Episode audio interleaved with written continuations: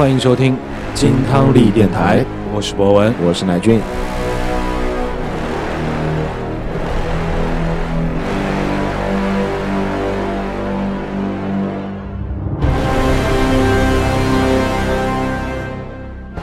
新一期的节目，耶、你这个是明显就是哥斯拉的嗯。孩子的感觉，嗯，还很哥斯拉。稚嫩。嗯嗯，小哥斯拉啊，之前本来是以为啊、我们录完了那期节目，到了年底我们就可以开始下一下一集了。嗯结果没想到这一等就是一年，我们这次终于把期盼已久的《哥斯拉大战金刚》给等来了。没错，嗯，这个电影上映了，我们我和乃俊，我们两个人也是第一时间就去影院去观看了一下啊，，IMAX 版本。哎，必须是 IMAX 版本啊！看完了以后，乃俊，你有什么感受吗？非常的震撼嗯啊！我觉得在剧情方面也是让我感觉非常的震撼，因为传奇把这个故事给包圆了。哦这一点是非常难得的。然后接下来，另外就是在视听的感觉上面非常的震撼，而且在这部新的电影当中还看到了很多的影子吧，你知道吧？就包括环太平洋的影子，包括了新世纪福音战士的影子，就很多的元素在这里面，我觉得很让我感到这种意外的惊喜。嗯。嗯。所以按照我们之前的那个期待啊，所以这部电影应该在你的评价之下，已经是满足了你我们观影之前做那期节目的时候梳理整个嗯怪兽宇宙的时候、那种期待，已经满足你了，对，差不多八分以上吧，八分以上，哦，嗯评价那相当的高了，很。高很高。嗯、目前豆瓣也只有六点多啊。啊，呃呃呃，可能大家看的角度不太一样吧。嗯，就死忠粉就必须是八分以那上，肯定，嗯只要是哥斯拉这名字出现就是八分。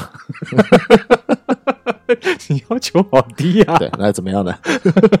啊，如果之前听过我们的哥斯拉整体的怪兽宇宙的回顾的节目的话啊，我相信大家应该已经知道，我们其实这期节目不单单只是在做哥斯拉大战金刚的这部电影，我们是延续了我们上一期节目的整体的呃时间线，我们继续要往下讲的。嗯因为正好这是一个续接篇。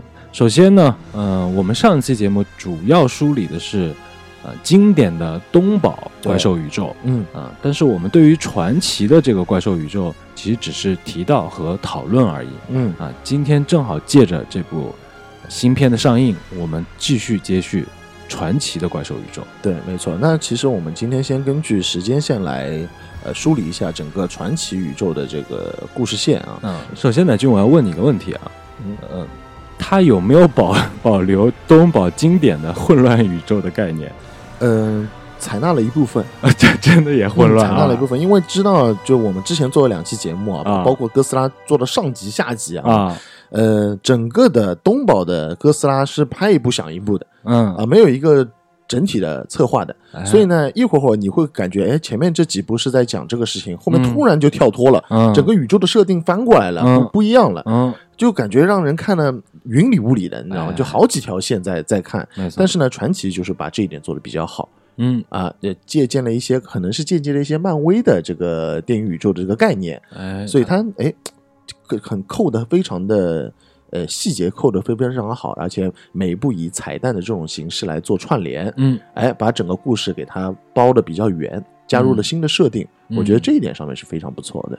嗯，所以它的混乱也只是呃一个隐性的，只不过嗯你刚开始的时候，因为这些细节没有串联起来，哎你觉得它烂，对但其实它是一个整体布局。啊，没错，嗯它啊跟东宝还是有区啊，别的，有区别，有区嗯。别啊。那其实，呃，从二零一四年开始，传奇、东宝、华纳，那么是决定把那些带有这种标志性的泰坦巨兽，就是以前的哥斯拉、摩斯拉嗯这些 IP，、作为重新的塑造和绑定啊，嗯做全新的这个宇宙观的这样子的怪兽宇宙的电影、嗯系列电影。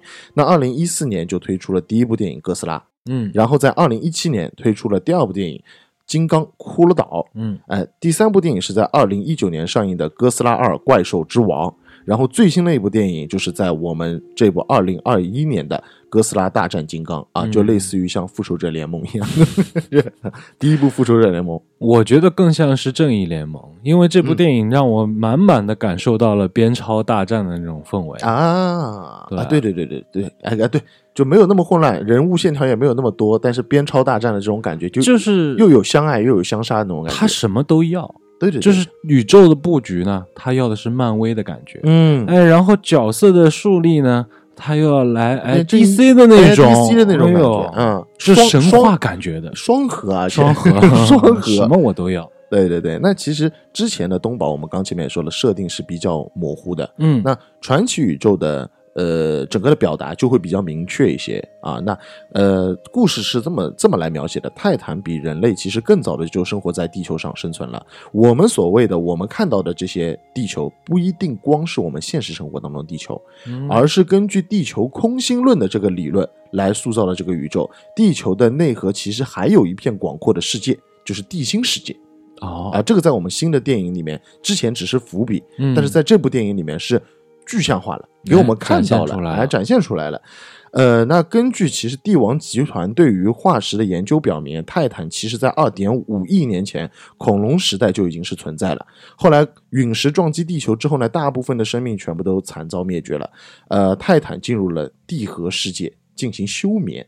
那很久之后，人类呃，也就是最早触达泰坦的这个踪迹，就是在古老的一个山东的壁画里面描述的，就是金刚大战哥斯拉。嗯啊，这个就是第一部哥斯拉的一个呃，也不算是第一部哥斯拉，算《金刚骷髅岛》里面的一个彩蛋。嗯看到这个壁画里面啊，金刚跟哥斯拉的大战，其实很早就铺下这个影子了。嗯这也是人类第一次其实是发现了这种古代泰坦的文明的存在。啊，而且这个时候还描绘了很多其他的巨兽，比如摩斯拉的这个样子啊，基多拉的样子啊，拉顿的样子，很多都在壁画上面就哦，就是这些巨兽跟人类，其实在很早之前就已经产生了这种关联性了。对，这就是证明，其实，在非常古代的宇，就是这个时代，甚至是人类的，是人类的原始时代，或者是人类的上一代文明，上一代的文明，比如像是这种亚特兰蒂斯这种文明，嗯就已经是见证过这些泰坦的怪兽。而且在那些细节的披露当中，我们能看到啊，很多就是远古的人类在面对到这些巨兽的时候，他们开始有了一些自己的呃思维上面的转化，甚至有一些哎融入了他们人类的这种宗教当中，把他们视为神灵一般的，存在。没错，这个就是追溯到五万年前的时候，亚特兰蒂斯的岩石就记载着他们的族人和哥斯拉存在着某种神秘的关系，并且是把哥斯拉当做神明的、嗯啊，当地球之神。守护神。，对，然后在一万两千年前，中国的云南的这个神庙当中，壁画当中又出现了摩斯拉的这个呃形象，嗯而且也是被供奉为神。啊，被供奉为神。那一千一百年前呢，在菲律宾那边有一只哥斯拉的同类，叫做达贡，那个时候叫达贡啊。嗯然后它呢，其实就是哥斯拉，跟哥斯拉是一样的，只是哥斯拉的上一代的这种，也是这种两栖类的恐龙类的这种怪兽。嗯啊那么当时其实就是达贡跟最高完全体的穆托，就是那个嗯第一集出来的那个蟑螂怪兽有过一次大战，而且战败了。嗯战败了之后呢，呃，这个穆托就把两颗卵生在了达贡的体内进行孵化，好惨。这就连接到了我们哥斯拉第一集的这个剧情当中。嗯其实这之前都是一些这个漫画的一些设定啊，之前这些漫画的设定，然后就连接着我们哥斯拉一这样子的一个故事的开端。嗯那其实，呃，一九一五年爱因斯坦不是开始研究这个原子嘛，往后就开始研究了这个核弹。嗯核能源才开始让这个呃核以核燃料为这个食食物的这个哥斯拉开始与人类接触，嗯这也是哥斯拉之所以复苏的这个原因。嗯其实这个原因是有的，就呃所有的这些地理怪兽、大大型的泰坦，在之前陨石撞击之后，不是进入了地心去休眠嘛？嗯是因为人类了触发这个核能源了，这种放射性的能源才苏醒的。嗯，苏醒的这些泰坦，也是人类自己的一种文明的一个因素，其实是所以就是说，之前的核辐射水平，其实在远古时代，它是一个呃比较高的，它是能够维持这些，尤其是哥斯拉这种、嗯。以核能为呃生存条件的这么一个嗯。巨兽，嗯。呃生存环境。结果陨石撞击了以后，哎，不适合生存了，只能休眠了。对，没想到，哎，老艾帮他又开始重新研究完了以后，新的东西来哎激活它了。，对，激活他了之后，又反而把这些泰坦都给苏醒了啊！这是一个事情的诱因，其实是。嗯，那然后呢，在二战当中，日本跟美国在呃飞机空战，太平洋上飞机空战，嗯美国的飞行员意外的闯入了骷髅岛，发现了当地的这种人群跟金刚的存在，这也是打开了金刚骷髅岛的开端嗯啊！这是两个，就是等于说是两个泰坦之所以走到人类眼前的是两个开端啊。嗯然后呢，在一九五四年的时候呢，美国在日本投了两颗原子弹。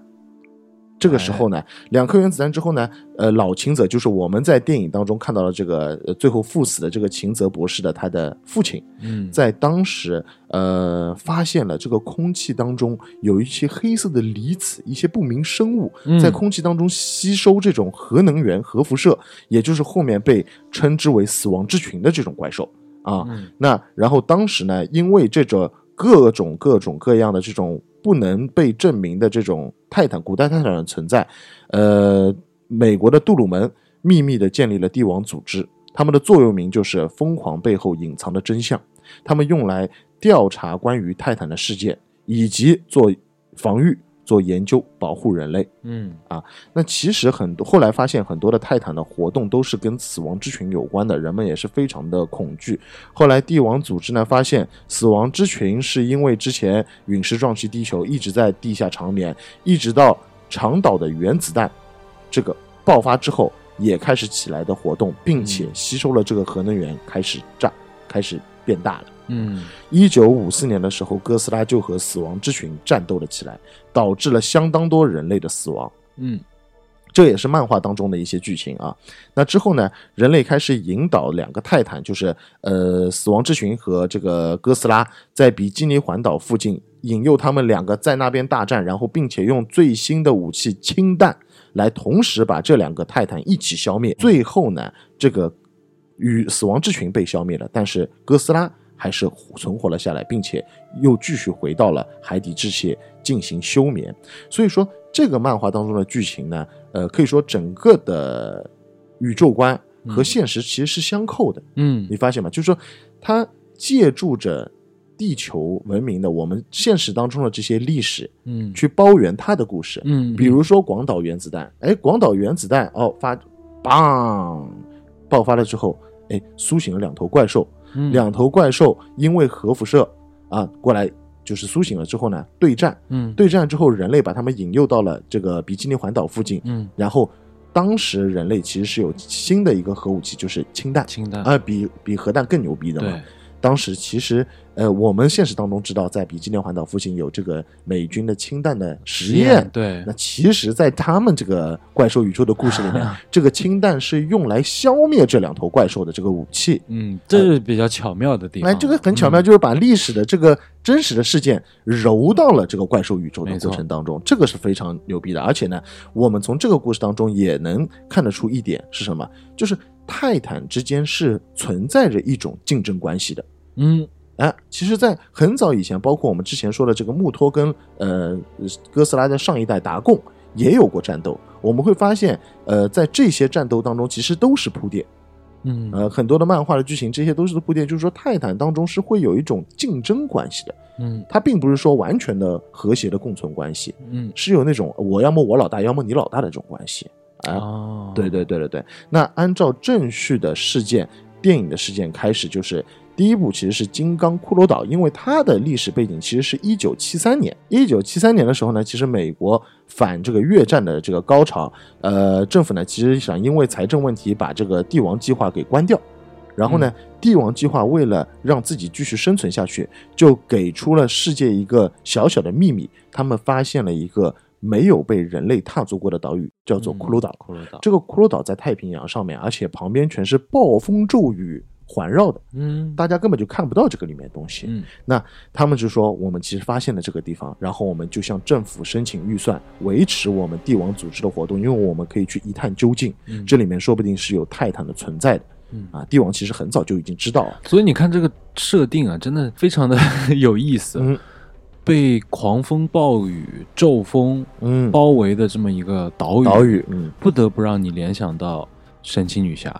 哎。神奇女侠天堂岛也是不可视的嘛，嗯嗯嗯嗯。然后也是有一些狂风骤雨在外面包围着、保护着，所谓的，，嗯。就是呃地球的最后一片净土的这种感觉啊。只不过天堂岛上居住的是一群亚马逊女神，嗯啊嗯然后骷髅岛上面是男神，男神，是毛发组织很多的一个男神。哎，那帝王组织和一个军队呢，就前往了这个骷髅岛进行调查。那发现里面的这个地貌简直就是原始世界，都是还是那种就是呃恐龙时代的那种植物。嗯那他们就呃放点炸弹试试水。那么这一炸呢，就把我们帅哥金刚给炸出来了。这个时候的金刚其实只有三十米，嗯还是青少年时期。那我们现在最新电影里面呢，其实他已经是壮年期了，有一百零二米高。嗯啊，那这这个地方是也是之前其实争议最多的一个地方吧。嗯但是我们想一想，因为它的时代背景不一样，我们所说的金刚骷髅岛的这个故事是发生在七十年代的，嗯而我们哥斯拉第一次接触是在一一四年了，啊，就等于说其实当中是有好几十年的时间，这好几十年的时间其实已经留给金刚足够生长的空间，嗯。可以与哥斯拉大战。所以这样的话会比较合理，嗯，不然的话，之前的话就等于说这个小弟踩到哥斯拉的膝盖，怎么打打 打什么东西怎么打？而且在这部《骷髅岛》里面，我们也其实感知到了一些小的这种线索。嗯。当时呢，他们在用这个炸弹去试探这块土地的时候，他们明显的感知到了这个地方它的地下是有空洞的，没错，但是不知道它到具体是什么，嗯，也没有嗯。到地底世界这么个程度，是，但只是感觉到了，嗯对。它的这种地震波不太一样，对不太一样，嗯。就是感觉下面是空心的，是有嗯。是是有连接性的，嗯。而且呢，在这当中呢，也确实整个剧情当中也出现了这些什么大蜘蛛啊、大章鱼啊，还有这些巨鸟，特别说我们的这个呃这个骷髅蜥蜴吧，骷髅蜥蜴嗯我们大 boss 嘛，其实它的交代全部都是地底世界来的，嗯地心世界来的，哎，所以说其实这个地方都已经有很强的铺垫了。嗯，嗯也就是金刚骷髅岛这个地方，嗯，它其实是存在着跟地下世界有一个联系的。吊足了你的胃口，对但就是不给你展现，是的只是说从下面来的，是的，哎是的。那当然，他们经过了这次袭击之后呢，发现了当时美国掉落的这个飞行员，他在这个岛上待了三十年。嗯那通过了这个美国飞行员的嘴巴，呃，揭露了当地的这个族群的人类以及金刚的更多的秘密啊，嗯是通过这个这很巧妙的通过这个呃美国飞行员的嘴巴说出来，把这个前序全部都给交代掉了。嗯啊，那然后呢，而且并且发现了金刚也有自己的族群，因为他有个骸骨，就是他的父母嘛。嗯。他的父母其实就更多揭露了这个金刚其实不是一头，不是一个变异的种族，嗯。它是一一一大个家族。对，有这个家族概念，而且他树立了这个家族跟这个地底蜥蜴的这个历来都是宿敌，嗯，嗯，对吧？感觉就是要争地盘的这种感觉，没对吧？错啊，那叫其实它的学名叫骷髅爬虫嘛，嗯骷髅爬虫。呃，那其实当中这些呃具体的这个情节其实没有什么好说的。人类分成两派，一个是呃觉得金刚是好的一类，那个军队他们是因为要复仇，因为你你这个大家伙把我几个哥们儿给杀掉了，我也要干掉你。马德发科学，对对，然后做了很多的这种愚蠢的事情啊。嗯那金刚也被他们呃用又用火烧又用炸嗯炸，然后金刚生命力还是很强的。哎然后在金刚最虚弱的时候呢，哎，弟弟爬虫老大哥嗯啊、最大的那个出现了，然后跟金刚对战。那金刚最后也是，反正在人类的帮助之下，然后把这个呃这个骷髅爬虫给干死了。其实，在这部《骷髅岛》的电影里面，我当时看的时候还挺揪心的。嗯，就是你说，其实最终的那个骷髅蜥的大 boss，他嗯应该是一个成年的完全体。是的，是的，但是对于金刚而言，金刚还只是一个小朋友呢。，对，你说这这不欺负小朋友吗？欺负小学生，哎你这不讲武德。这个地方其实又有一点卡 bug 的感觉了，嗯就是他的父母族群应该是那个时候应该是成年期的吧，也是一百多米以上的，嗯跟这个骷髅王对战的时候居然死了，嗯但是金刚居然作为一个幼年体，居然是牛牛牛逼的打败了这个骷髅爬虫。我们只能这样子去脑补一下完整它的剧情嘛，嗯。因为他们这个蜥蜥蜴爬虫，它是一个庞大的群体，对，但是金刚虽然是家族性的，但是他们就只是我们所谓的这种黑手党的家族啊，人嗯人数跟这种爬虫类的还是没有办法去比的，啊，是的。可能当时的这种惨状是集体式的，嗯，就对方人数太多了。是的啊，然后就把这个黑手党家族给灭掉了。哎，嗯。而且呢，这当中多多少少呢，也有一些人类的因素啊，因为嗯人类也是帮助了金刚去打败这个骷髅爬虫嘛，因为嗯。毕竟是我们这个人写的电影嘛，嗯总归人也要扮演一点重要的因素。你嗯。你会发现每一部里面，其实讲起来只是怪兽在大战，但是你嗯。发现人类也占有一些嗯、挺重要的因素在每次战斗当中，对吧？要有要有，对，是的嗯。那也在这部电影的最后的彩蛋当中，接入了帝王组织已经发现了更多的泰坦的存在的踪迹，这些壁画。那其中最重要的这个壁画，就是金刚跳起来跟哥斯拉大战的这个这个壁画。嗯，啊而且这张壁画壁画 P 过图，哎我严重怀疑他 P 过图。你觉得 P 过图？因为这个金刚手里面应该要拿东西的，他其实把他东西逼掉了。对，那个动作其实在这个电影里面还原了，对不对？哎，可哎，是的，没错。就当时呢，就等于说，在这部电影里面，其实已经铺做了铺垫了。哎，就是人类其实，在远古时期就已经掌握了 PS 的技术。诶，你这观影的角度就很 很设计师了，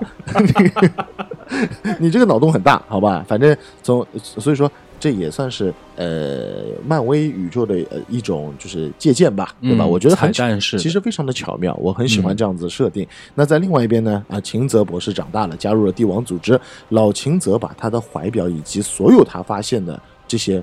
怪兽的资料都交给了秦泽博士，所以嗯秦泽博士在整个哥斯拉的这个故事线条当中，是一个最了解哥斯拉的这样的一个人物的存在。哎，啊，那之后的时间线就到了二零一四年上映的《哥斯拉一》啊，影片呢就是我们前面所说的帝王组织在菲律宾发现了这个上一代哥斯拉达贡的尸体，里面有两颗卵子，有一颗已经孵化了。嗯，然后呢，他们就把美国的军方呢就把另外一颗这个没有孵化的秘密的把它捕捉到了这个美国的内华达州，哎、嗯研究起来。那孵化的那一只呢，就来到了日本的核电站，破坏这个核电站以及吸收它这个里面的能量。嗯那当时呢，其实政府只是向大家呃播报，就是这个地方发生了地震。嗯但其实，那通过我们的主角后面的这个探路啊、发现啊，其实当时在破坏核电站的是一只怪兽哎啊，就是木托。木托，哎，那这个木托其实怪兽吃完了之后，它就休眠了。嗯休眠了之后呢，军方就把它包围起来，一直在这个核电困在这个核电站里面，开始进行研究。嗯那然后呢，到了这个某一个程度之后呢，木托就出现了，就它又它又它又死灰复燃了嘛，它就嗯重新启动了。启动了之后呢，就飞上了天空逃走了。嗯那这个时候，其实哥斯拉已经感受到了这只木托的苏醒，嗯所以说就拍案赶到了，两只怪兽在夏威夷这边开始作威作福。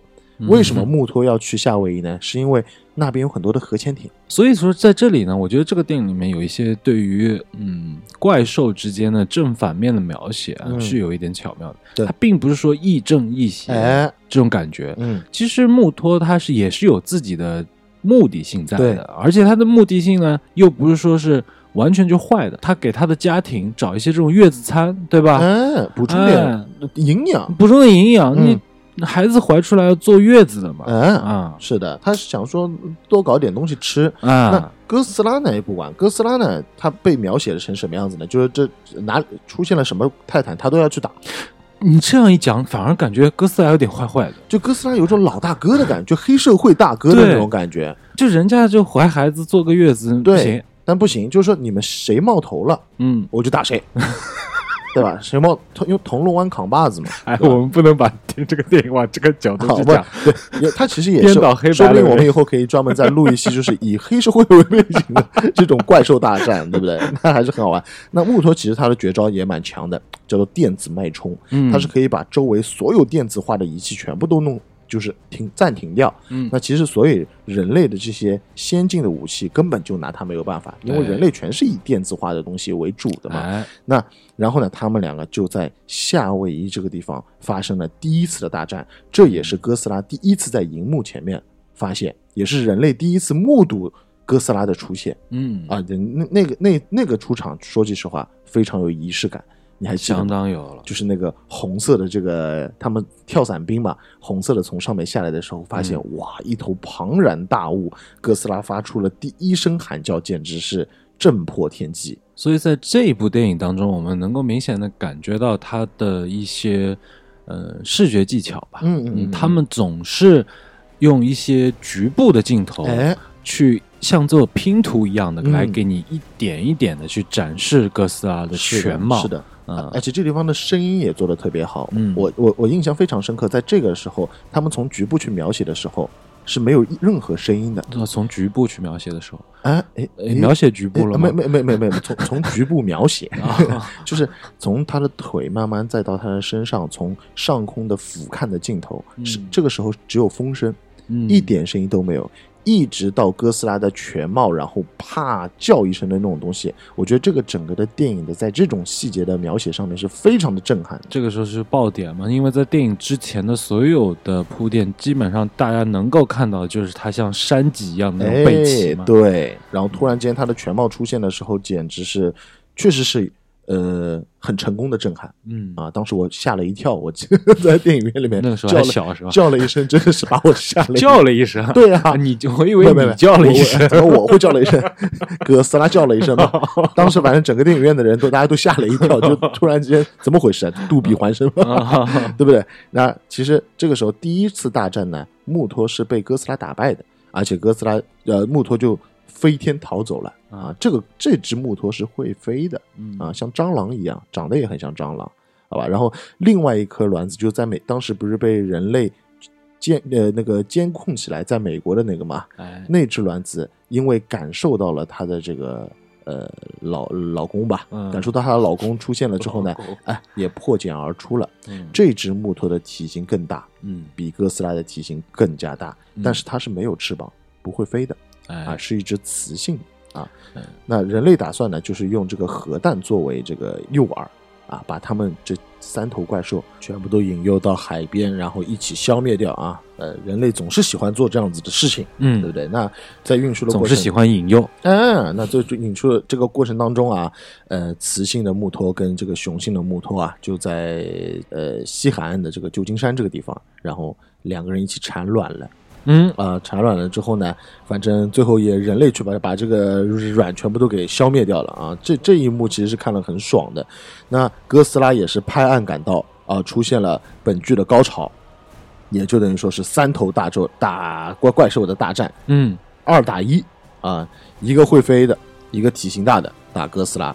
那么哥斯拉呢，这个时候呢也用出了他的绝招原子吐息，然后现在，嗯，尾巴呢直接把这个雄性的会飞的给干掉了，然后接下来呢对着这个呃雌性的也是这个直接嘴巴对嘴巴啊，嘴对嘴，吐出了它的原子吐息啊，把这个雌性的也给干掉了。那其实当中，因为当中还有人类的很多的一些小小的这些活动，那么我也就不展开讲了啊。嗯那反正呢，第二天，因为那一天其实哥斯拉也是倒在地上啊，也是精疲力竭啊，打这两个怪兽。然后第二天早上呢，哥斯拉雄起，哎呦，回到了海边，慢慢的潜入海底。嗯，那其实这个时候人类就已经出现了对哥斯拉的两极化的一个评价了。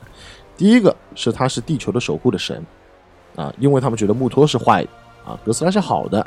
那第二种呢，就是说非常恐惧他的这种破坏力，觉得哥斯拉必须得被消灭。那哦，这里其实就已经埋下了一个很深的伏笔了。是的，是的，是的。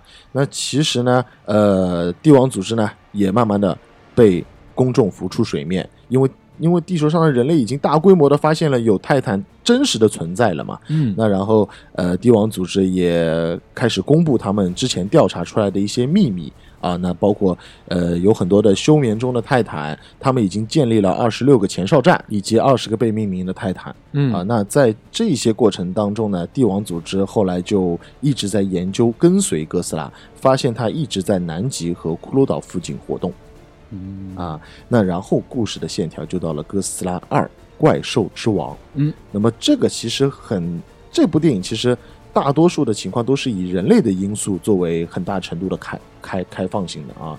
那其实这部电影最被诟病的，也就是说人类的这条支线，它。人类的支线，对，哎。那这主角就反正就是一家一家三口嘛，然后呃发明了一种其实操控的这个泰坦的机器。哎，是一个无缘无故的机啊，器这，个生物声波控制仪啊啊，是 嗯，是怎么会咳嗽了？你你你好像很因为你说出了那两个字，快控制哇，太吓人了！而且这是控制泰坦的东西，好吧？那这个时候出现了另外一伙人，就是恐怖分子。其实，在后面的电影里面也扮演了很重要的角色啊。这个恐怖分子呢，其实就呃夺走了这个声波控制仪，以及呢，他要去把这个王者基多拉在南极的王者基多拉给唤醒。然后呢，基多拉苏醒了之后呢，就呃哥斯拉突然之间感觉到也还是一样的吧。哥斯拉发现，哎。好像有新人要冒头了嘛，然后就赶到了南极，跟哥呃这个基多拉第一次战斗啊，三头龙怪兽跟哥斯拉打，然后呢打完了之后呢，哥斯拉有点虚啊，受伤倒地，然后呢呃基多拉飞到天上，第一仗呢是哥斯拉败了，败下阵来。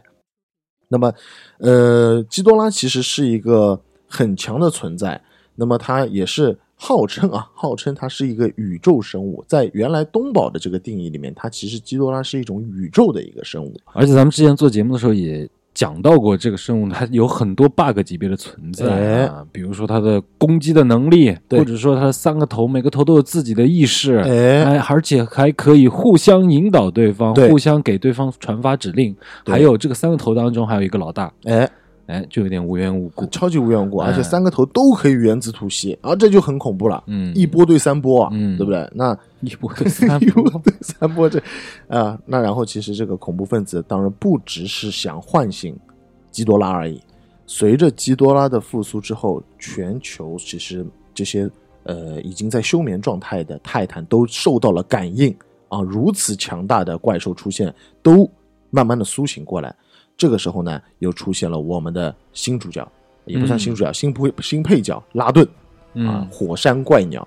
他从那个火山口出现的那一刹那，其实那个镜头还是描写的非常的牛逼的。嗯，呃，拉顿出来的时候其实蛮拉风的，因为他飞过的那个城市的上空，整个城市全都是一片火海。嗯，啊，被设定很强的存在，然后在空中直接跟基多拉遭遇。嗯，基多拉三招拿下拉顿。拉顿直接沉入海底。其实，对于之前有过一些老东宝的这个剧情铺垫啊，对人设铺垫之后，其实拉顿一出场的时候，虽然感觉很拉风，但是我心内心当中其实是会笑的。哎，因为我知道拉顿一定会拉缸，哎，肯定很拉缸，就是他所有的这个出场的那那一波气势啊，那就是他最强了，好像就是为了来就是烘托基多拉强悍，就是你看我这么牛逼，然后哎一招被别人 秒掉，对，那证明了基多拉非常牛逼嘛。那然后呢，哥斯拉又出现了，哎，这次厉害了啊，哥斯拉直接窜出海面，把基多拉给拉到海底了。大家知道，海里面是哥斯拉的主场。哎，那其实，在这个当中呢，哥斯拉很牛逼的咬掉了基多拉的一个头，嗯，哎，但是这个时候基多拉又出现了 bug 技能，这个头还能重生，嗯，又从里面钻出来一个头。当然，在这场战斗当中，又埋下了一个很深的伏笔，被哥斯拉咬掉的基多拉的三头龙当中的一个龙头沉入了海底。嗯，哎，这个地方没有描述，这这个地方没有描写它的龙头去哪儿了啊？大家记记记住这个彩蛋。然后在这个打斗的过程当中，人类又开始致敬了，致敬了最老版本的那个哥斯拉，有一种灭氧武器，也就等于说，在一定范围之内，只要是有有氧细胞的，所有的东西全部都摧毁掉。哎，这个是之前。老东宝里面那个终极大杀器，那发现了，哎，这两头怪兽在水里面打得不可开交，爽了，人类又开始来，我们来搞一颗蛋，砰下去，基多拉飞走了，嗯，哥斯拉被他们沉入了海底，这时候已经奄奄一息了啊。那这个时候呢，呃，打连续打败两头怪兽的基多拉站在了火山顶，所有的泰坦都赶来。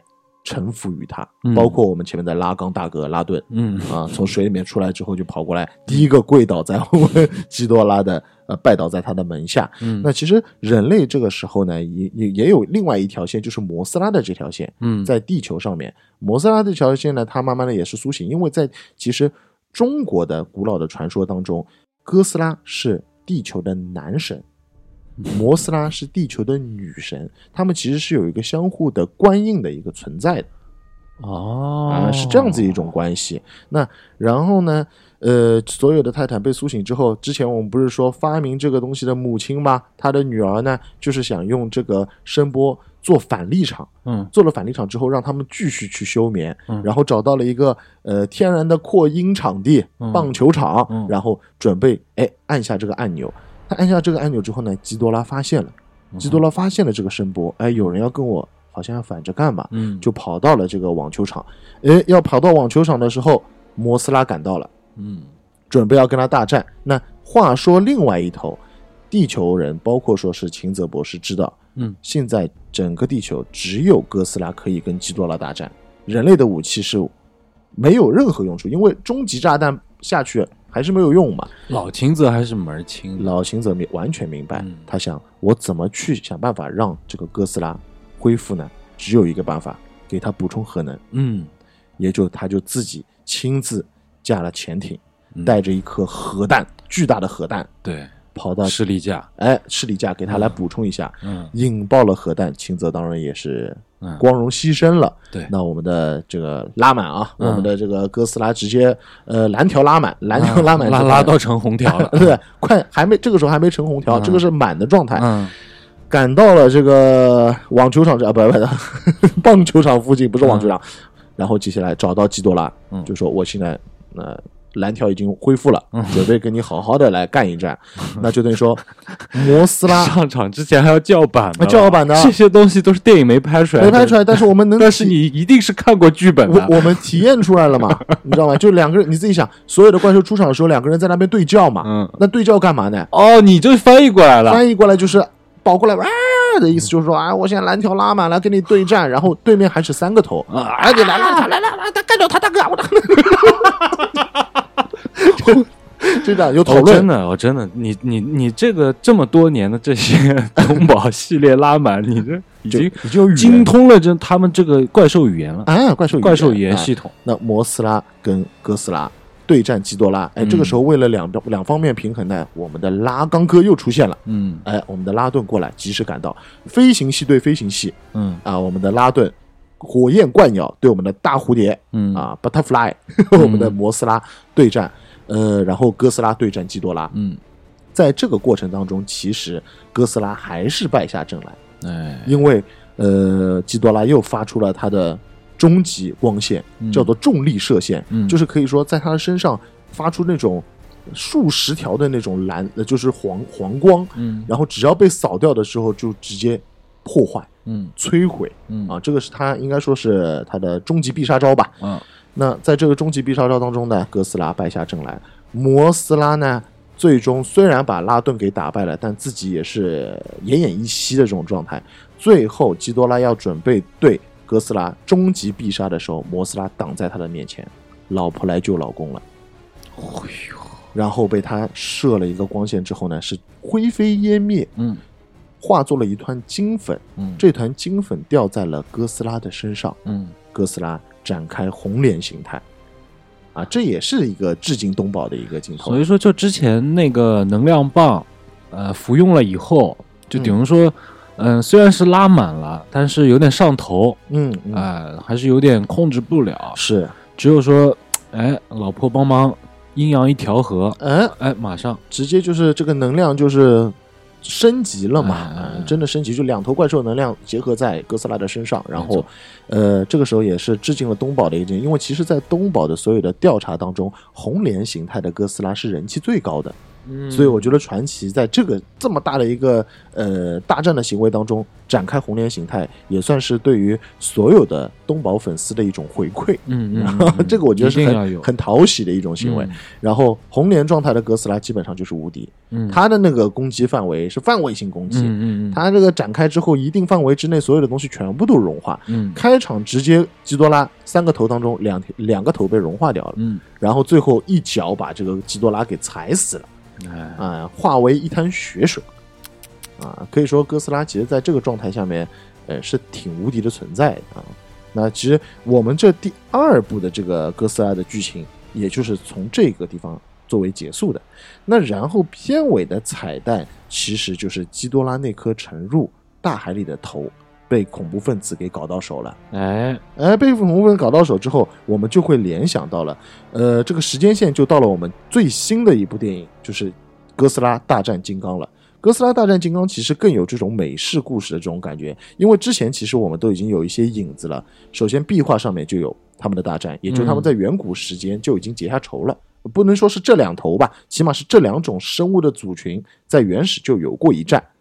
嗯然后接下来还有摩斯拉的呃，就基多拉的沉入大海的这个头，这个头被恐怖分子搞到之后，一定会搞一些什么新花样，嗯，对吧？我们在想这这个剧情当中也一定会有这个铺垫，那确实是这样子的。我们在新的这个剧情当中又出现了很多很多的这种精彩的彩蛋，致敬吧。呃，看过我们之前一些东宝的老电影，或者是之前听过我们的全系列的解说之后，对于这部电影的剧情，其实大家应该都有一点心理准备了。嗯啊、我们当时在讲完了以后，我们就知道那颗头之后一定是会关联到，嗯，哥斯拉系列的一个经典 IP，就是嗯机械哥斯拉。对，嗯，金刚和哥斯拉的大战，其实对于之前我们呃一些铺垫，但其实这两位的一个大战，只能当做是一个梦幻联动，没有实际的那种嗯宇宙观的意义的。嗯。但是这里这一次呢，他们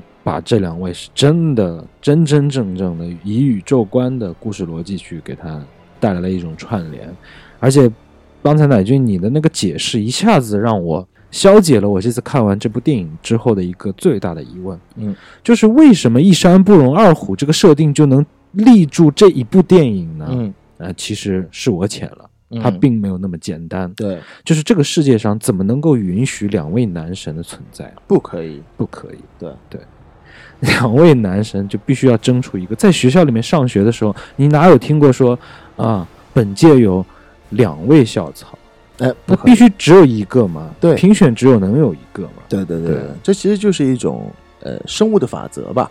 嗯，哦，生物生物法则啊，就是呃，在真正的食物链顶端，就是一个东西嘛。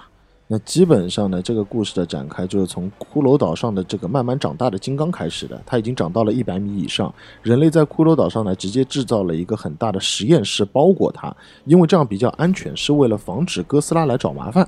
那一个其实很现代的科技公司，就就是跟跟恐怖分子在一起的这个科技公司，正在研究一种新的能源，也就是做机械哥斯拉基隆的这个能源。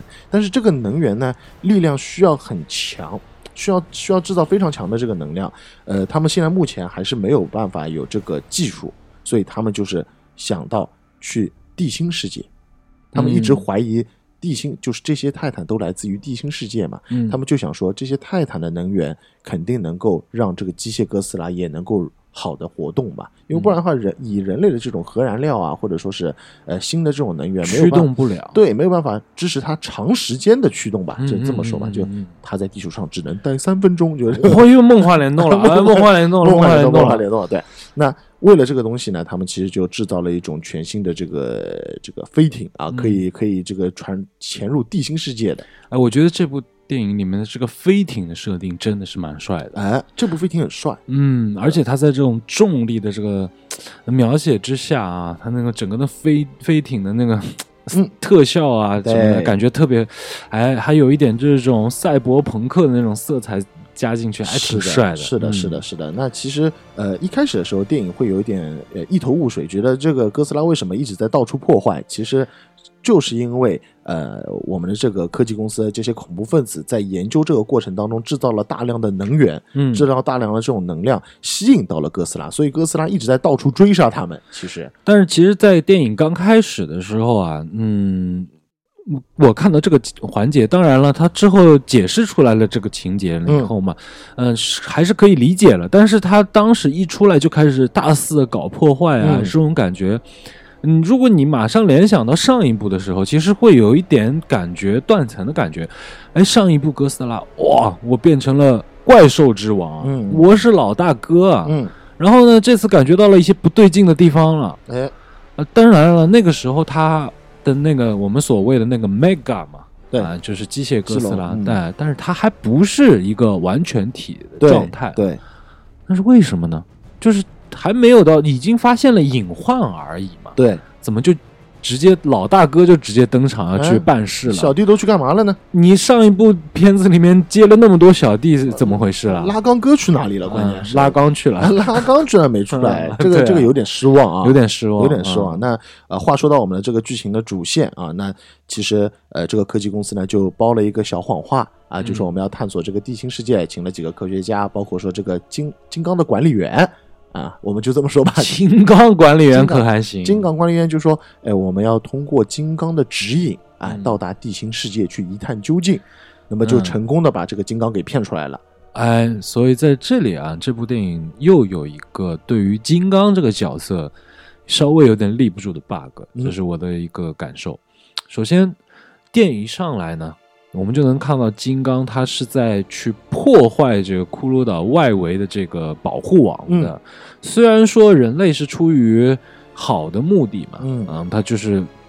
做一个能量罩，高科技的保护网，保护住你，然后不被哥斯拉干哥斯拉发现。嗯嗯嗯，所以在这里呢，就是他在去往南极的途中呢，又表达出了一种想要回家的这种感觉。嗯但是对于一般观众而言来说的话，其实我们最重要认定的就是骷髅岛其实就是金刚的家。哎，但他说想回家，嗯就是想回他原本待的地方。但是他在骷髅岛上的时候，他又不愿意，他又要破坏那个保护网。嗯，我现在就只能这么理解了。就嗯当时金刚他还是一个小学生嘛，嗯然后现在变成了一个青少年了，哎，有一些这种叛逆情绪了，哎不知道自己想要什么，所以经常做出了一些啊大人们无法理解的这种叛逆行为。但其实是这样，我是这么理解的，因为随着这个故事的剧情展开啊，呃，当中也有有解释到，其实骷髅岛是从嗯地心世界被挤出来的一块土地而已，啊，所以它不是它真正的家。嗯，因为小女孩的指引也是我们去找家嘛，找嗯同伴嘛，对吧？嗯。其实就等于说，呃，人类其实是告诉他，我们是到南极，通过这个地心的洞口，嗯。去找到你真正的家，嗯。找到这个地心世界的家。哦。所以说才会一直有这个家的这个手语的这个提示的出现，嗯。就是地心世界的意思。嗯。那把这个金刚转送到这个南极的入口处的过程当中，哎，那肯定会被哥斯拉发现嘛。你一旦嗯出了那个保护膜，就被哥斯拉发现。那两个人呢，就把这个航空母舰当踏踏板，然后接下来在海上先干了一仗。我觉得这个第一站啊，嗯确实是精彩。呃，非常精彩。之前确实也没有看到过类似于哎这种场面的对对战、对对，啊这个是在之前的东宝的这个当中也没有的，也不不曾存在过。嗯我觉得这是我所有看过这种特效级别的电影当中，嗯我也是第一次看到这种场面。对，没错啊，确实是一种全新的视觉体验吧。哎就对于他们这两个这种生物的灵活性，其实是很很有考验的。嗯而且呢，第一仗当然呃肯定是哥斯拉赢，因为毕竟在海上嘛，主场，哎，主场优势，主场不太不太容易输嘛，除了人类犯傻逼嘛，对吧？除不然的话不太容易输。那金刚也是认怂了，其实 对吧？第一第一战是金刚认怂了，而且这里面呢，他还不是说一个压倒级别的弱势，因为毕竟是第一战嘛，你就明显的感受到了战力的悬殊，其实就往后看就没有什么刺激感了。嗯我们这里能够感知到的就是，首先，金刚在全程的途中都一直被注射这个镇静剂，对，其实这个时候他的身体是蔫儿的，哎。有哎，蔫哎儿梦幻联动啊，哎梦幻联动，那很蔫儿，而且再加上毕竟是在海海里面打嘛，哎，那在海里面打的话，肯定是把哥斯拉要写的更强一强强悍一点，不然的话这就不太对了，对哎吧？，所以说呢，在这里这个扣子留的非常好。哎，哎，首先一个主场优势，对，嗯，不占理。再接下来，他的这个身体机能还没有完全的发挥出来。啊嗯嗯另外一点，他还是有一定的战术认输的，嗯，嗯因为嗯他要保护小女孩，对他要装死了。就是给他的书做了很多的理由。那然后呢，人类就在想，我们没有办法绕过海路，诶，哥斯拉不会飞啊，嗯，我们从空路走，嗯用飞机把这个金刚直接吊到南极去。这就是名场面了啊。那这里就是名场面了，也是致敬了之前的老版的嗯金、呃哥斯拉大战金刚当中，那个时候是用热气球嗯啊，那个那个那个脑洞也真的是非常大啊，用 用热气球把它送到南极。那这次也是升级了的用用飞机嗯啊把它拖到了南极，然后下了南极之后呢，通过这个洞口，呃，金刚进入到了地心世界。嗯，那这个时候的观感体验是非常的牛哎，没错，我啊一度体验到了一种游乐场的那种感觉。，对，就很酷，坐过山车的那种感觉，很酷。这个地方的观感体验，而且进入到地心世界的那一个瞬间的这种重力失衡，让我联想到了这种空间跳跃，就嗯宇宙观的这种空间跳跃的感觉。嗯，也就等于说，其实地心世界跟呃这个现实生活、现实世界，就类似于像现实世界跟某一个外太空的这种联系是一样的。嗯你知道吗？就空间跳跃的感觉。进入到了地心世界之后，呃，发现是个平行世界，又有一个嗯新的、新的一个观感体验。它是一个嗯两边平行的这样子一个时空。上上下颠倒的那个哎镜像世界。对对，这个很酷。那到了之后呢，金刚就呃有一种能量的引领嘛，去找寻他的这个 home 啊，找寻他的家。那在这过程当中呢，也打了一个小野怪。这个小野怪其实也没没没没什么作用，长得像蝴蝶又像蛇一样的一个呃，这是这是传奇的一个新的自己描绘的 IP，跟东宝没有什么关系的。所以在这里呢，进入到地心世界了以后，由于它这个过程啊铺垫的非常的满，嗯把你的好奇心已经调动的非常强了。哎但是在这里有一个小小的遗憾，就是对没展开，没展开，只是出来两条。嗯，还甚至比那个我觉得蜥蜴怪哎弱很弱很多的弱很多，嗯，非常弱，非常弱。就瞬间就被金刚秒了。哎，是嗯金刚秒了之后呢，又经经过了这个镜像世界之后，来到了另外一边，然后找到了他的这个古老的家族的宫殿，是金刚神那殿，金刚神殿。在金刚圣殿里面呢，他拿到了一个武器 buff，嗯哎，这个武器 buff 设计的也很有意思。嗯武器 buff 是感觉像是一个晶体棍，然后当中插的是哥斯拉的背鳍，背鳍嗯。哎，里面蕴藏着能量，嗯，并且把这个背鳍插到地板的时候，发现它这其实是一串背鳍。嗯。整条哥斯拉的背鳍，嗯。这个地方留下了很多的幻想的空间。嗯。为什么这个哥斯拉的背鳍会出现在金刚的宫殿里面？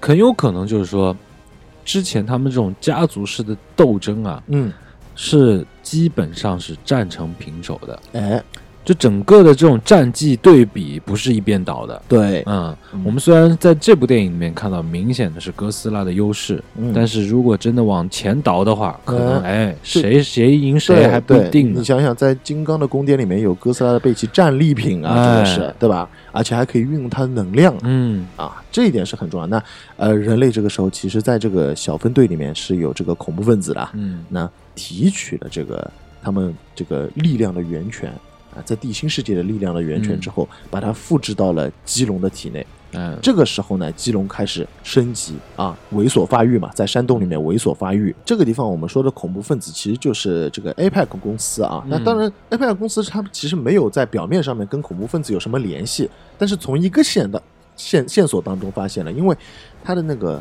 古老的这个基多拉的那个龙头，龙被他们买回来了。被他们买回来，所以这两者当中应该是存在着某一种联系的。嗯，他们有这种暗箱操作，有交易，对对，而且小秦泽博士，其实在这个电影里面、呃、存在感比较弱嘛，他就是个嗯驾驶员。我们发现，在这个基隆的实验室当中，他是通过什么呢？是通过这个基多拉的这个遗骸、嗯头骸做神经元的连接的。哎，这一幕呢，又是非常的致敬了这个《新世纪福音战士》。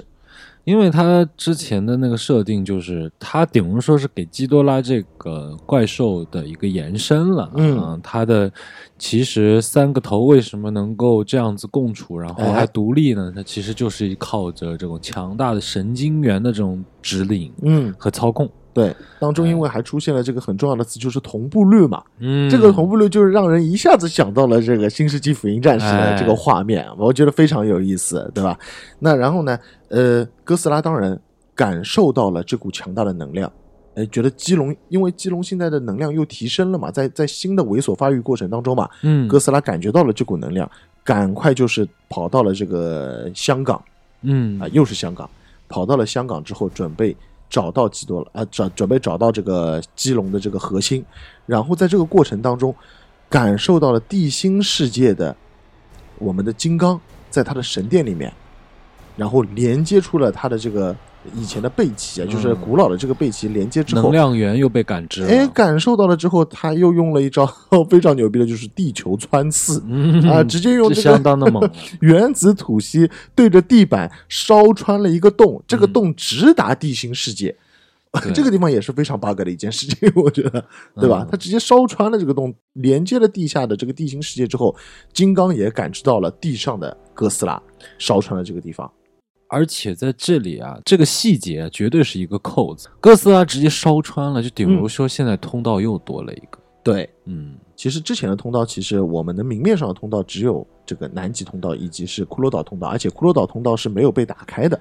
而且对，首先骷髅岛通道没有被打开，而且现在已经被官方控制，对。南极也被官方控制，，对，但是现在这个香港的这个穿刺空洞，它是一个无主之地，哎，我就是莫名其妙新增吧，嗯。新增一个洞吧，然后接下来金刚就跳入了这个洞，直接回到了现实世界当中，并且手拿战斧啊，对于多少有点雷神的意思啊，感觉啊，嗯嗯这个嗯。对吧？蓝色的战斧嘛。他这个是怒气值已经拉满了，哎，嗯那其实他在烧穿地板的这一幕呢，又有点致敬了呃真哥斯拉的，就是日本的最新的一部哥斯拉的这个那那一幕，嗯因为也是对着地板来狂喷嘛。嗯嗯那呃，回到了这个现实生活当中，那难免一战，哥斯拉对金刚，嗯而且哥斯拉对金刚是在香港的夜晚嗯，展开的这次战斗。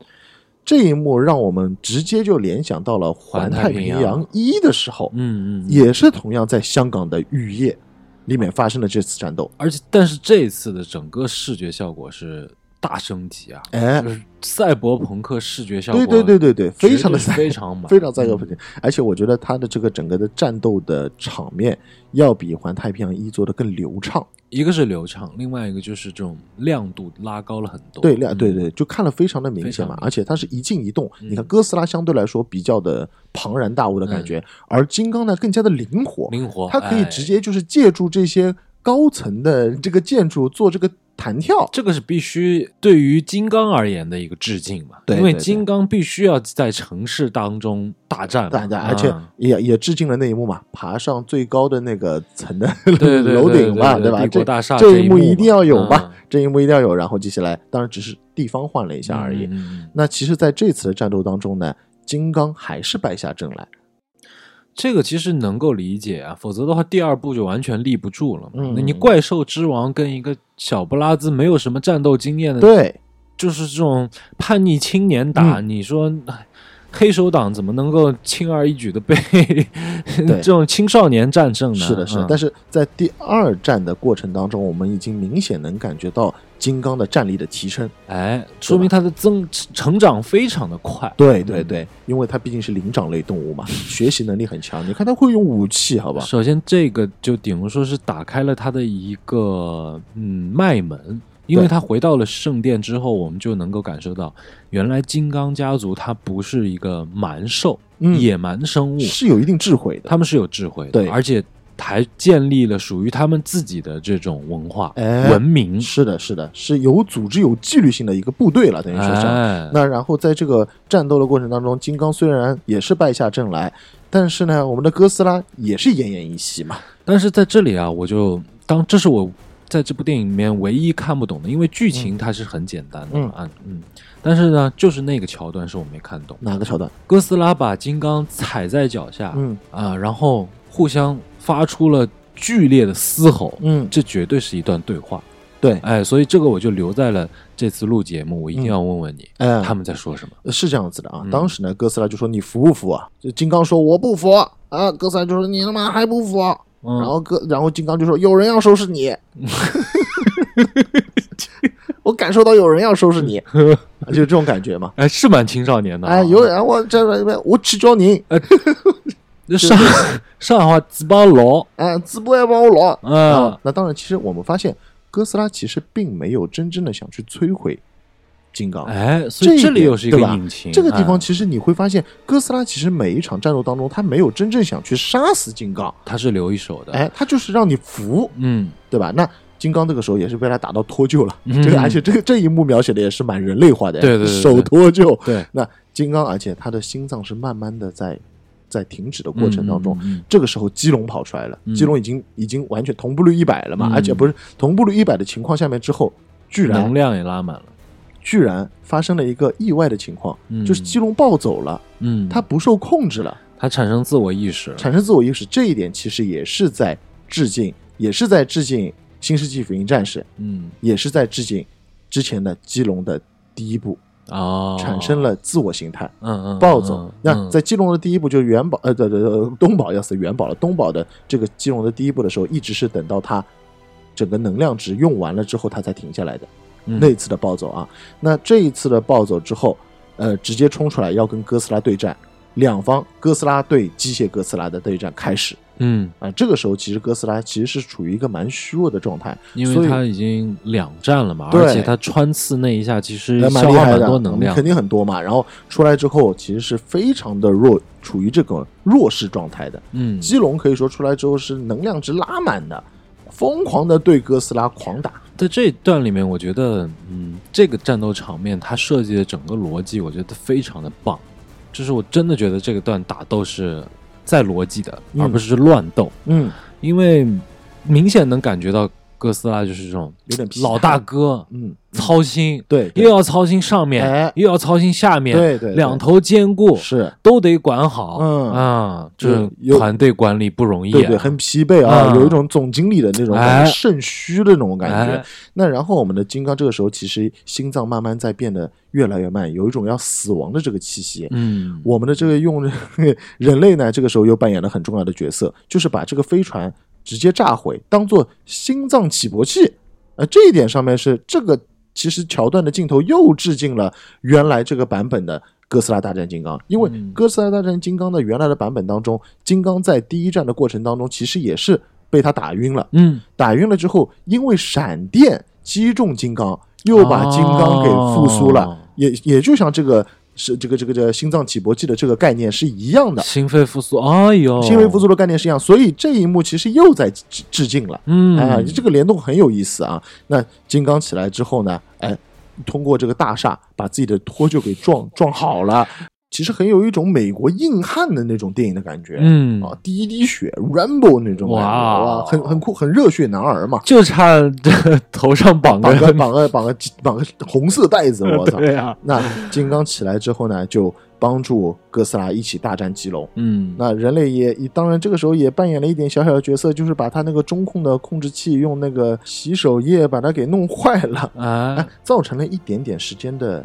连接连接上的一些小小的呃断屏。呃，嗯，机械哥斯拉呢稍微有一点点断片这种感觉，嗯滋滋滋滋滋，就在趁着这个时候，哎，很很帅啊！梦幻联动，哥斯拉一个原子吐息，让这个新我们的金刚的这个新型的武器嗯战斧充满能量。嗯，哎，这个金刚一下子一拳挥过去啊，直接机械哥斯拉一个手臂断掉，然后再砍掉一个手臂，嗯，啊，直接然后直接就是把把机械哥斯拉可以说是呃拆解了，打了拆解了啊，嗯。这一点是有点致敬 S 奥特曼的这个断头刀的感觉，肢解怪兽，然后嗯。就拆拆解了之后呢，其实金刚跟哥斯拉有一种相互呼应的感觉，行，英雄惜英雄了，英雄惜英雄，没有继续战斗，嗯，哥斯拉潜入海底，但是那个时候其实哥斯拉，呃。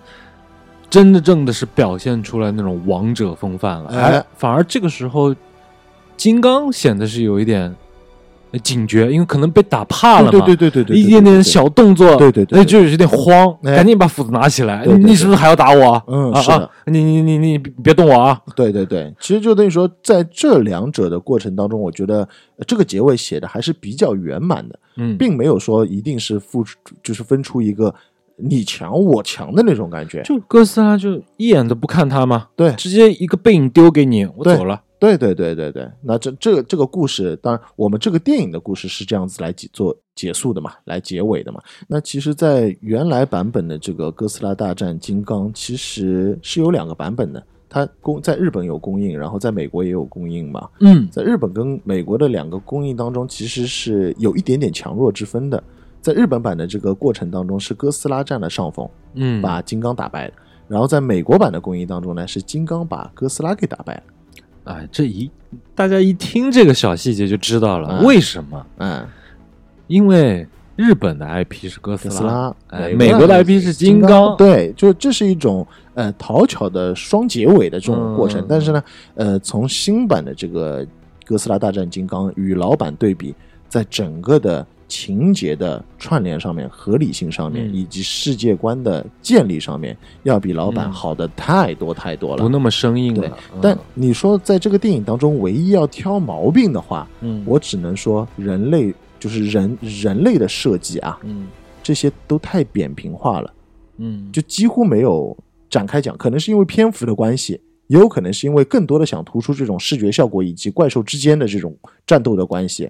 人类其实在这当中描写的是有点，呃，一笔带过的。呃，当然了，我觉得这个是跟这几部电影的整个的筹划和它最终观众的反馈是有很大的关系在的。嗯首先，我们知道在第一部最大家诟病的就是你对怪兽的呈现哎，太少了。太过于这种悬疑化了。对对对，哎，这就是观众不满意，不买账。好，不买账我调。对，到了金刚这边，嗯哎完整的给你展现。嗯但是呢，完整的给你展现呢，这个线索啊、关联性啊又太弱了。哎，有点弱。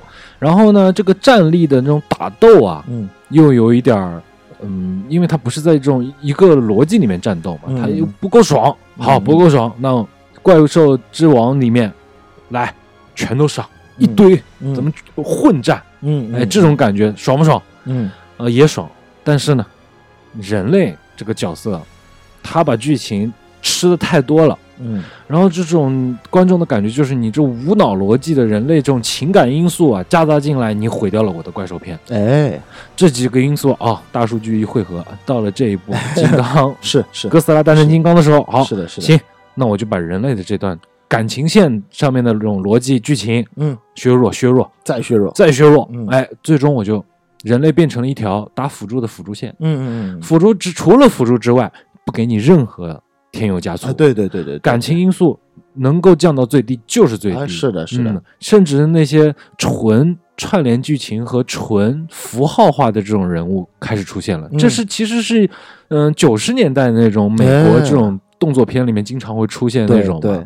哎，结果呢，在这个电影里面我们又看到了，对好，主要就是服务两位男神的大战。嗯嗯嗯嗯嗯，嗯，但是啊，我不能不挑刺嘛，就像你也有表达了一些遗憾，嗯我其实我也有遗憾。啊，扁平化的最终的后果，其实是会影响到整个剧情的走向和逻辑。嗯当然了，嗯、来看这个电影的观众大部分都是冲着他们俩打架来的，没有人会说我是来看剧情来的。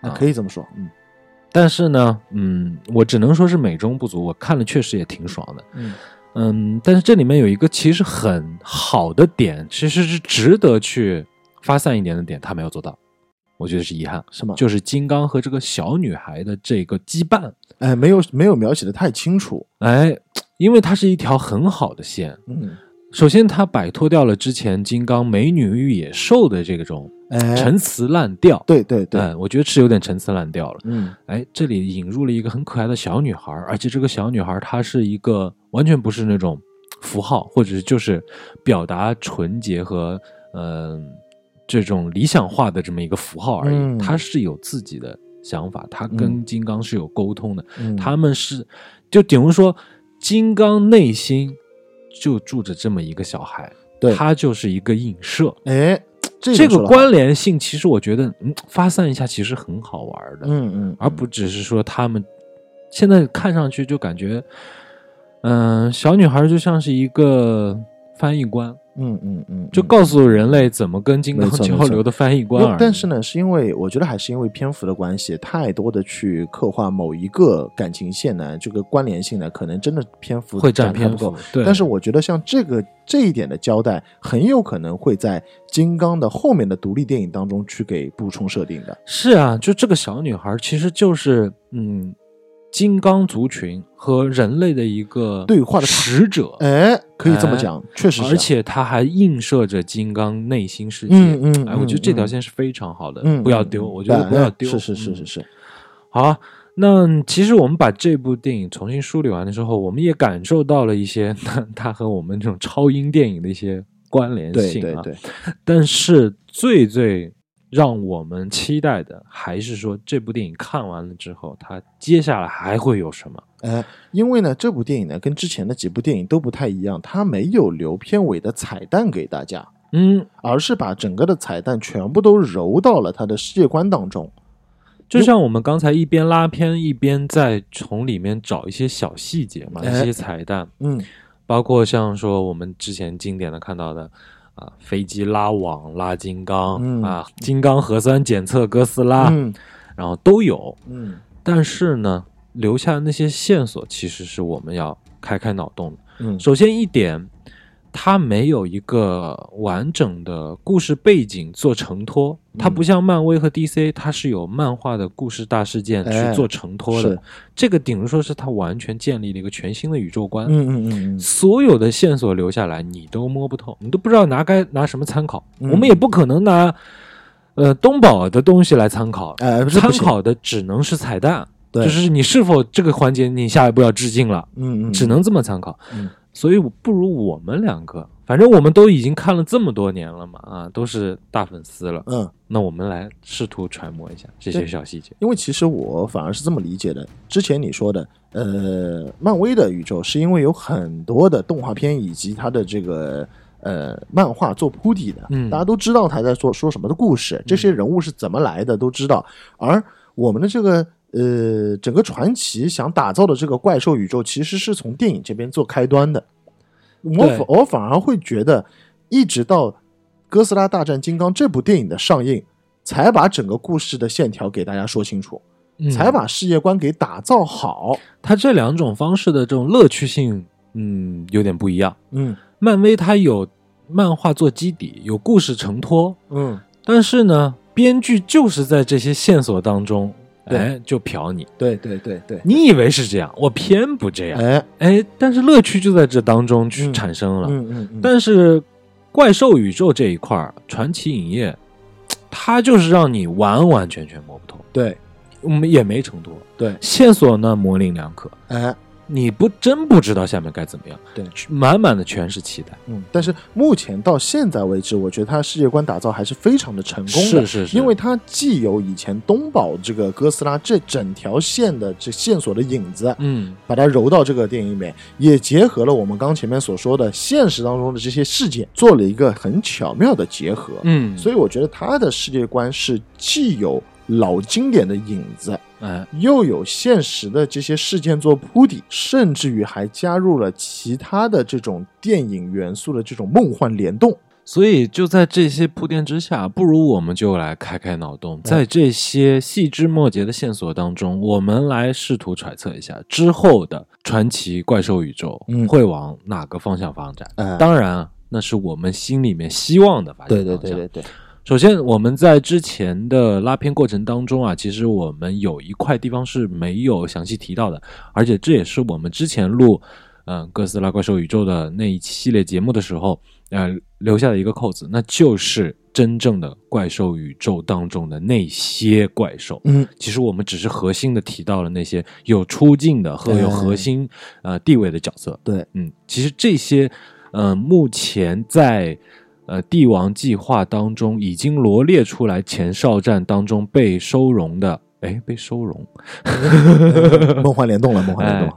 被记录的这些怪兽，其实未来都是非常有可能在后续电影当中露面和担当一些角色的、重要重要角色重要角色的。嗯在巴西的五十八号前哨站，嗯我们这里看到了是贝西摩斯，那这也就是电影当中有过镜头一闪的那只巨型猛犸象。哎，嗯，然后其实这只猛犸象啊，它是在于形象当中会有一些不一样。首先，它是没有象鼻的，嗯，哦。它只是有两只巨大的猛犸象角，啊，没有象鼻子。它的浑身的皮毛它是抗热的。哦，，它反而不是御寒的，是抗热的啊哦。看上去像猛犸，但其实它是一树懒的近亲，嗯嗯哎嗯而且它也是守护神，嗯嗯，它守护的是亚马逊生态平衡。嗯。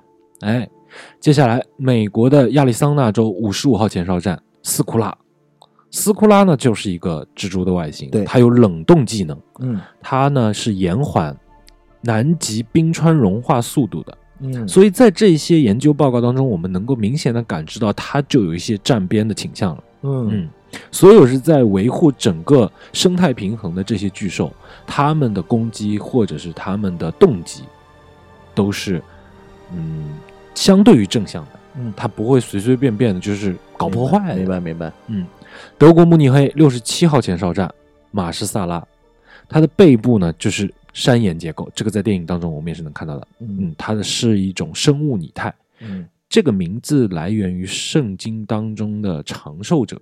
啊，当然，这个形态我们也看到，它是一个龟形生物，很巨大哎，接下来这个稍微有点夸张了，日本富士山前哨站嗯，八岐大蛇，哦，八岐大蛇，哎哦哦哦。啊，八头八尾，嗯这个就有点神话意味在了。嗯嗯。而且在这里呢，描述并不是像刚才那种比较详细，而且它还有一个明确的指向动机的，嗯它的存在意义，所以这个就可能是反面角色了。哎，大 boss 的，哎嗯。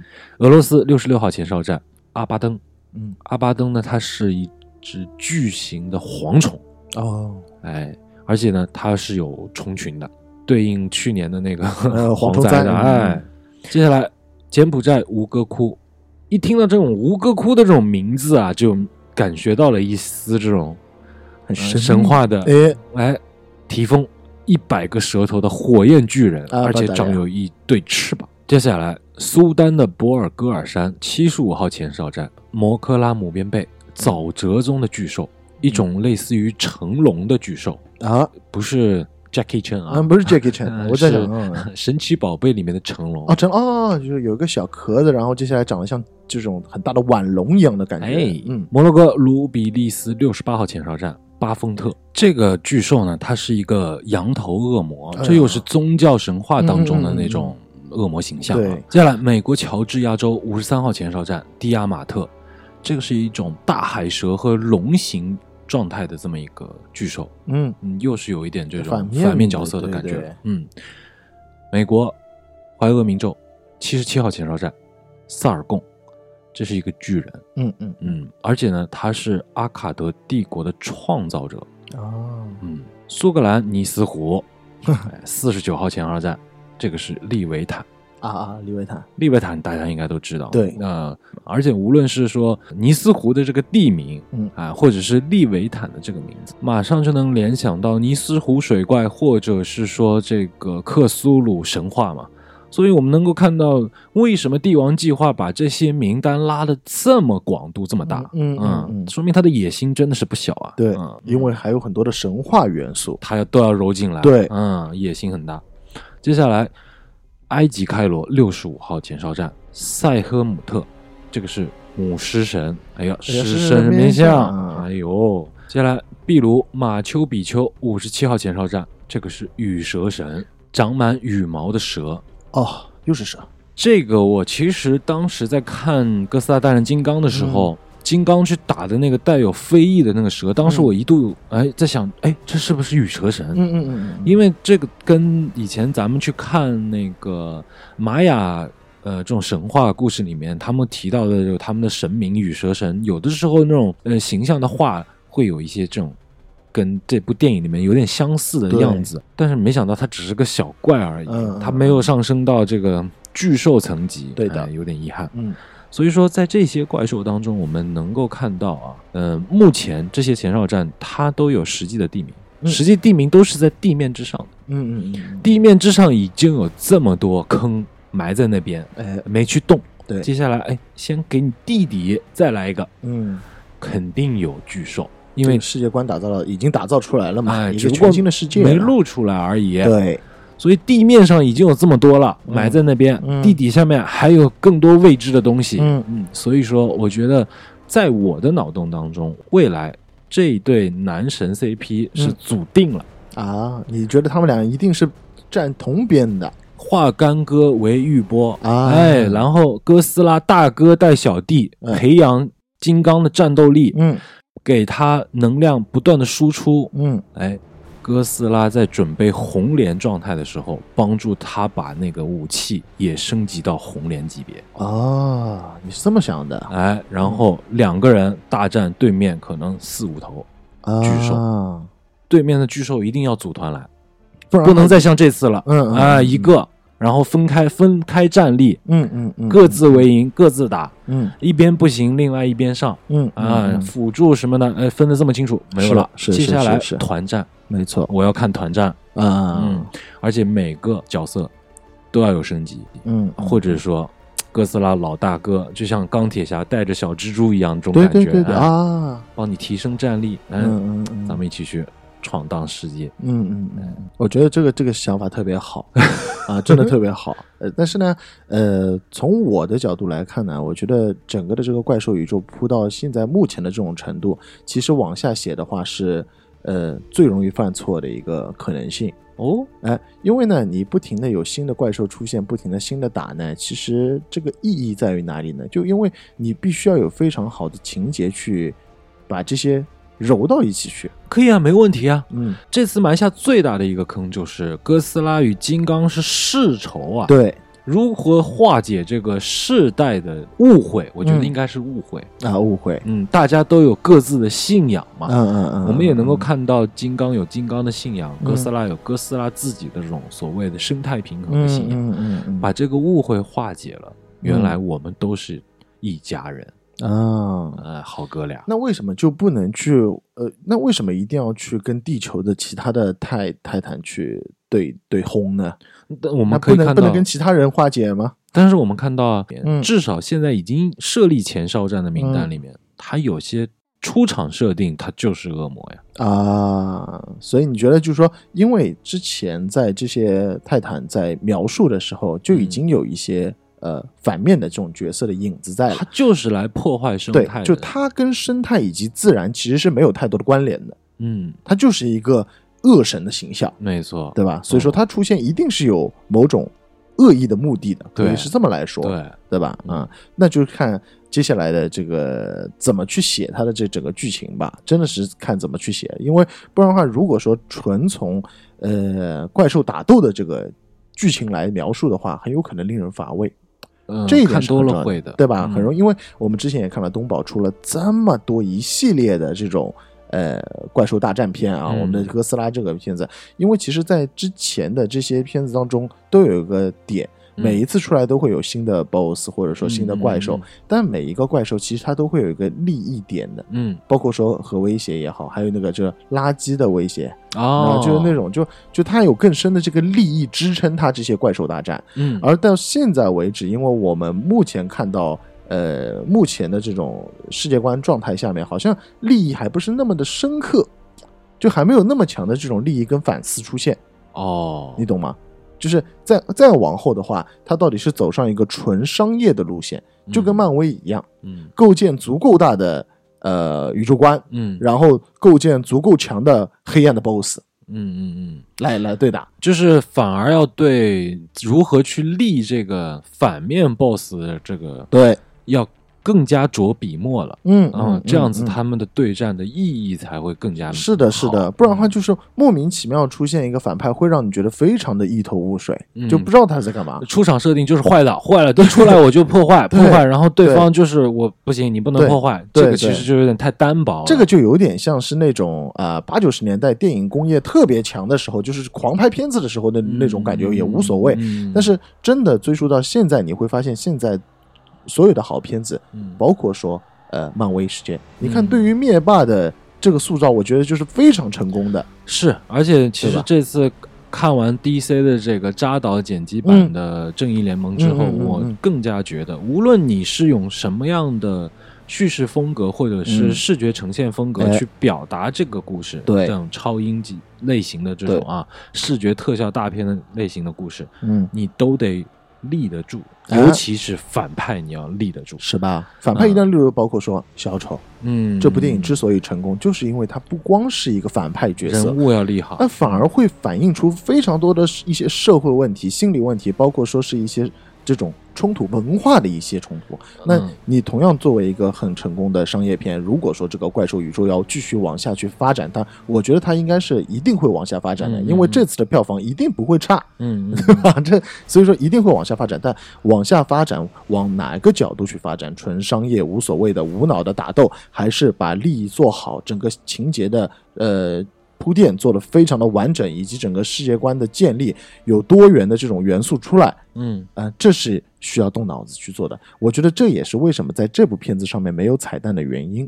嗯，因为你铺了彩蛋，你得去圆，对吧？这是肯定的嘛。嗯那目前来说，我们做到这个哥斯拉大战金刚之后，其实这是事情是告一段落的。虽然有嗯太多的坑在里面了，嗯，但是它其实是告一段落的。我觉得反而也是往后还在想该往哪个方向去发展，包括说是往地心世界的宇宙去发展，往外太空宇宙去发展，各种各样，还是说把之前我们已经描述过的，就是在这个帝王计划里面已经公布出来的这些哎前哨战的这些怪兽再拉出来，这么来讲，对吧？而且包括其实，在那个摩斯拉。呃，出战的时候就在那个哥斯拉二的时候，嗯摩斯拉出战之前，其实是在他的那个中国云南那个地方是产下一颗卵的，哦，这个又是一个伏笔了。比，就摩斯拉它其实是有后的，嗯，它有后面的一个进一步的这种进化的可能性的，所以说，嗯嗯呃，整个故事该怎么去串联，真的是挺难的。但呢，你你肯定会还是会呃着笔于觉得会出现呃这个地上已经在观察观察中的这个前哨站的怪兽比较多一否。则的话，你都列出来了，没有用对吧？都浪费呀。嗯当然了，我觉得你说的这一点是非常重要的。所以说我之前在刚开始聊电影的时候，我觉得金刚和小女孩的这个羁绊啊，嗯他没有去呃讲嗯清楚，是一个遗憾。嗯，当然了，嗯我觉得嗯他有可能会在后面对，去补完这个设定，可能啊，他可能还再出一部金刚的独立电影。因为有这个点在的话，他去是一个非常好去立住这个角色的一个关键因素。嗯嗯嗯，所以说在后面也期待吧，传奇影业能够呃听我听我们的建议，啊听我们讲啊然后对吧那不得了？